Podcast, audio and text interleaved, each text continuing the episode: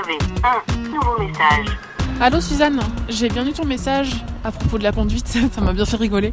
Euh, du coup, je te rappelais pour te donner mes petits tips, car comme tu le sais, j'ai le permis de conduire, ce qui est quand même euh, assez improbable vu que, enfin, je l'ai eu ric-rac. Enfin, c'est pas improbable, mais juste, euh, j'ai eu ric-rac. Bref, euh, bon déjà, ça m'a fait beaucoup rire que tu penses à des attaques de zombies.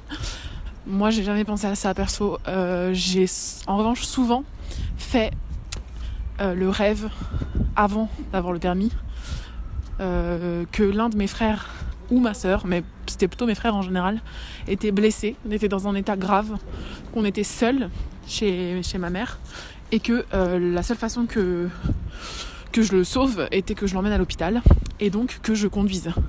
Oui, ma mère n'était pas là, mais la voiture était là. Et je savais pas conduire du tout à l'époque. J'avais jamais essayé. Enfin, si j'avais. Après, j'ai essayé une fois. Ma mère a essayé de me faire conduire. Elle était enceinte comme pas possible. Et au moment où j'ai un peu accéléré et débrayé ou embrayé, je sais jamais lequel des deux c'est. J'ai relâché la pédale d'embrayage. Euh, elle s'est mise à hurler, donc j'ai pas conduit plus que ça. Bref, donc je faisais ce rêve assez terrorisant où je devais sauver l'un de mes frères et sœurs. Et pour ça, il fallait que je conduise. Et donc, je montais dans la voiture. Et là, j'arrivais à conduire. Mais c'était quand même beaucoup de stress. Et c'est un rêve que j'ai fait plusieurs fois. Je pense que même c'était presque mon rêve récurrent. Jusqu'à ce que j'ai le permis. Et ensuite, j'ai arrêté de le faire. Voilà. euh, donc, euh, donc euh, oui, les zombies, je sais pas. En revanche, je sais pas du tout ce qu'il faut faire si tes freins lâchent. Et tu vois, ton frère a raison. C'est pas important quand tu conduis. Enfin, si, je pense que c'est important le jour où tes freins lâchent, mais, mais ça m'a pas empêché d'avoir le permis. Je pense que spontanément, j'aurais tendance à me dire euh, fonce dans un obstacle non vivant euh, pour ben, t'arrêter dans ta chute.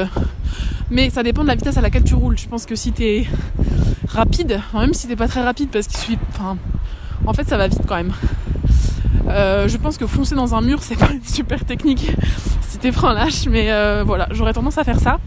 De la même façon que quand j'étais petite et que je faisais du roller, bah, je fonçais dans les murs euh, m'arrêter. Euh, parce que je savais pas très bien freiner. J'ai toujours trouvé ça hyper galère de freiner avec des rollers. Parce que tu, sais, tu lèves ton pied là. Je sais pas, je trouvais ça assez précaire comme équilibre. Et il faut dire que j'étais pas très euh, aventurière du roller.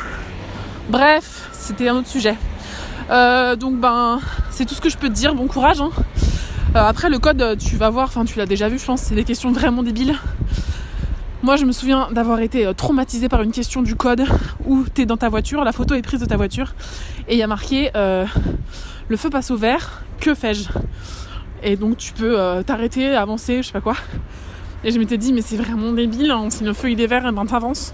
Sauf qu'en fait, tu ne vois pas bien, mais il y a une petite tête d'un petit piéton qui traverse, donc au rouge pour lui, qui dépasse d'une voiture qui est devant toi. Et donc, bah non, la réponse c'est je m'arrête car il y a un piéton con qui s'est engagé sur le passage piéton. Enfin, un piéton parisien, tu vois, un piéton comme moi, euh, 99% du temps. Voilà. Donc, merci aux voitures euh, parisiennes d'avoir bien retenu cette case. Ça m'a sauvé la vie euh, de nombreuses fois. Et moi, je fais attention aussi maintenant. hein. Et voilà. Bon, bah écoute, euh, j'espère que tu t'amuses bien. Et puis, ben, j'ai hâte que, que tu me rappelles pour qu'on s'échange nos meilleures anecdotes de conduite de code. Bisous, Suzy. Fin des nouveaux messages. Appel manqué. Un podcast des productions Gros comme ma tête, écrit et réalisé par Mao et Suzanne.